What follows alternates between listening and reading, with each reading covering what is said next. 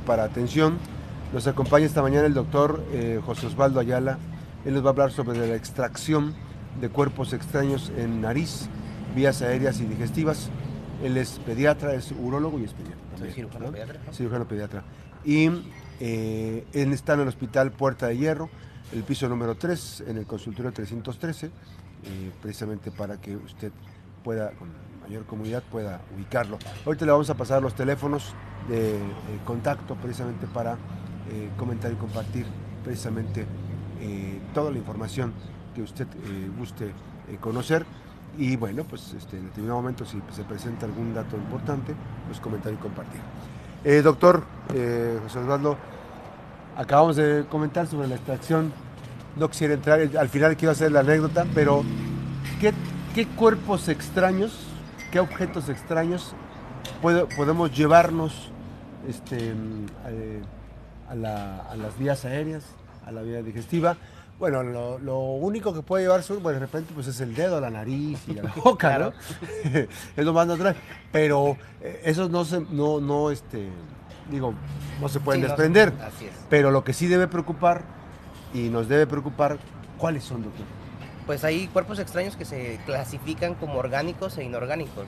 Eh, podemos empezar con los orgánicos que son los de más difícil extracción, cacahuates, los mismos frijoles, que parecía inofensivo. Entonces- almendras, nueces. Todo eso es- está en seco, ¿verdad? Sí, sí, sí, todos los frutos secos eh, son los que más riesgos generan y específicamente en una edad determinada, entre el 1 y los 3 años. Sí. A partir de los 6 meses ya se sabe que existe siempre el riesgo.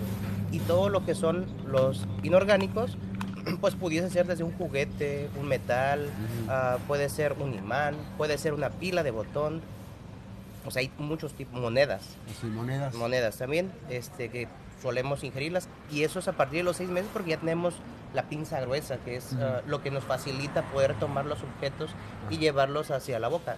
Todos los bebés se llevan todo a la boca. La boca. Por eso es bien importante objetos pequeños tenerlos alejados de ellos, como son aretes, dijes, anillos, monedas, juguetes muy pequeños. Por eso también está clasificado según ah, las edades, el tipo de juguete. Sí. Y para hay un, evitar riesgos. hay un dato muy importante. Usted puede prestarle un juguete, un juguete que aparentemente está grande. Ujú. Sin embargo, si usted ve las superficies y puede desprenderse algo con una, con una mordida, con un jalón o algo, pues eso es riesgoso. Claro, por supuesto. Específicamente hablando de estos de juguetes grandes, por ejemplo, son las pilas de botón. Y las pilas de botón son de los más peligrosos porque generan mucha lesión y depende del sitio donde se, se alojen.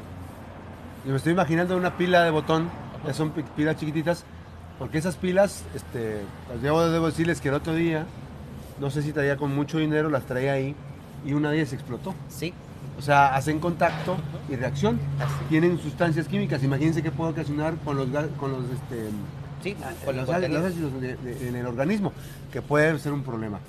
Eh, hablábamos hace un momento que, que comentaba eh, sobre un objeto, es peligroso, todos son peligrosos, Claro.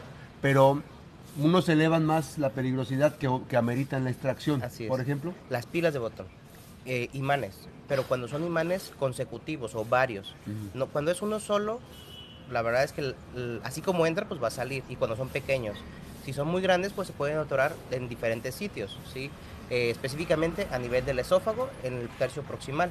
Ahí es el sitio donde se alojan, y normalmente los niños presentan cialorrea, cuando es en la vía digestiva, pero cuando es en la vía aérea, depende del tipo de objeto y el sitio donde se quede, eh, eh, puede ser a nivel alto, que puede ser en laringe, que va a generar un espasmo, los niños se van a poner moraditos, no van a poder respirar y un segundo episodio va a ser empezar con tos, tos, tos, tos.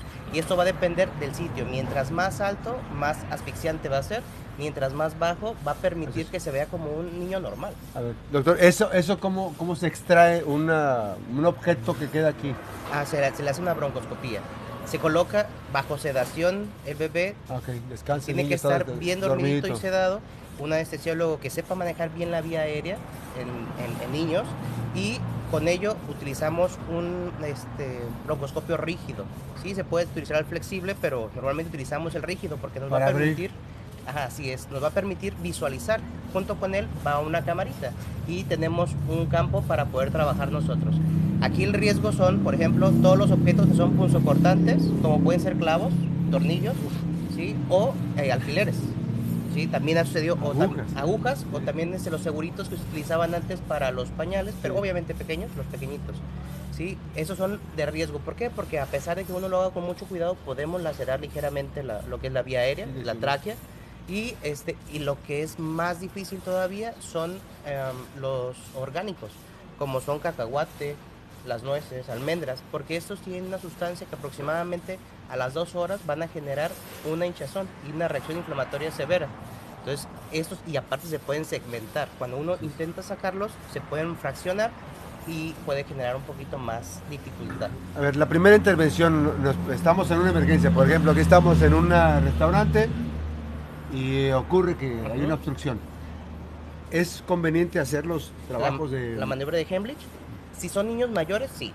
De hecho, ¿Mayores de? mayores de 3 años. Ok. ¿sí? En menores de 3 años se hacen las maniobras de Hemlich, pero se hacen diferentes, son modificadas. Ok. Se ponen boca abajo, en declive, y el golpe va con el talón de la mano hacia abajo.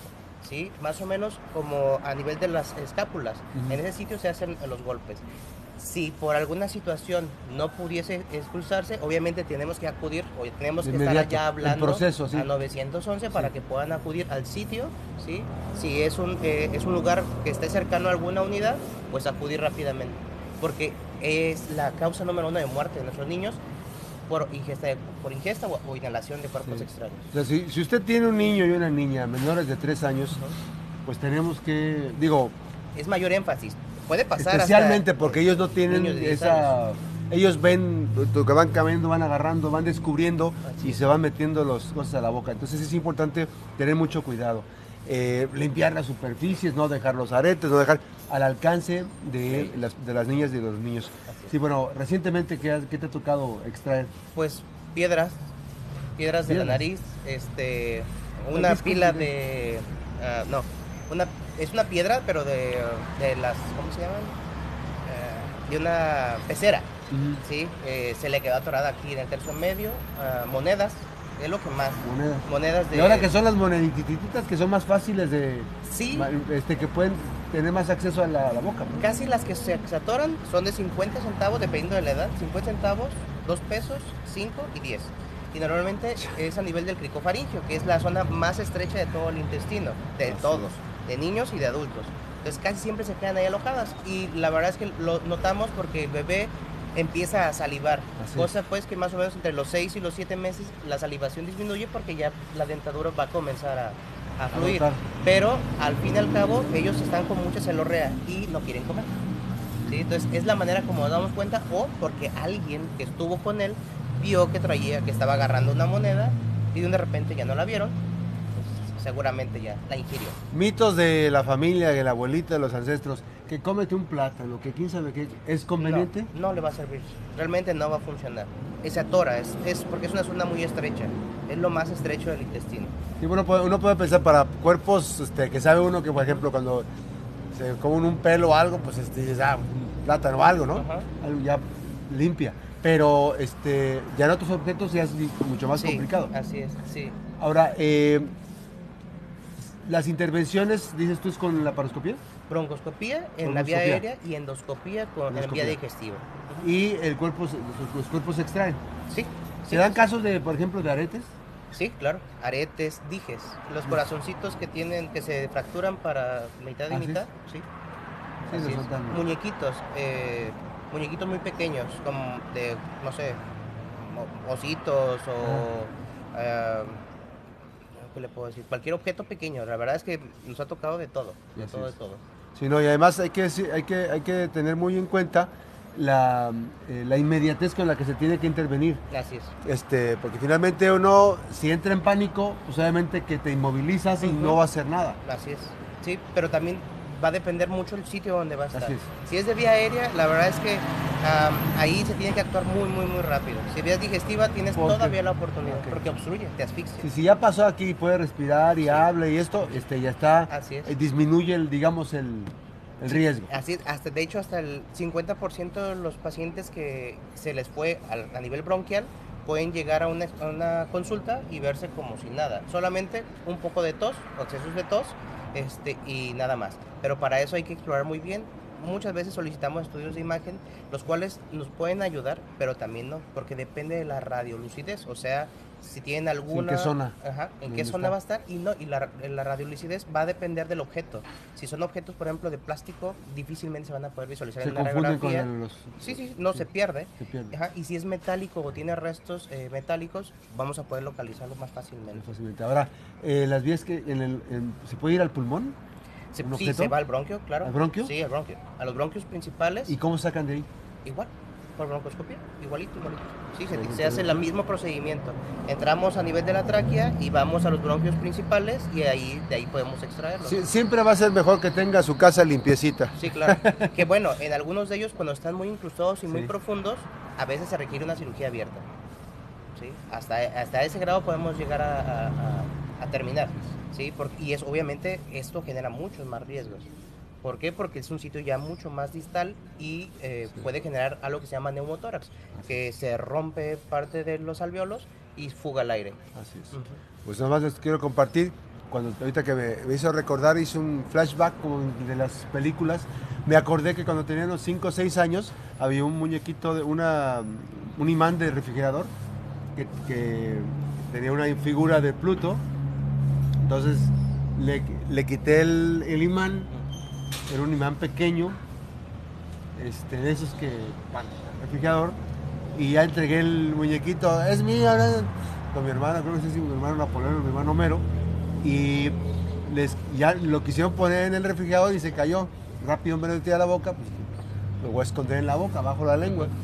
Y me dijeron, lo tienes abajo, lo tienes adentro de la boca. Y entonces dije, no, pues me lo tragué. Y fue la noche más larga que he pasado en casa con mamá, con mi mamá Eva, que estaba supervisando, pues hasta que tuvo todo un proceso el cuerpo y Así ya se liberó. Ese es el, el de los escenarios más este Sí, más sencillos. sencillos.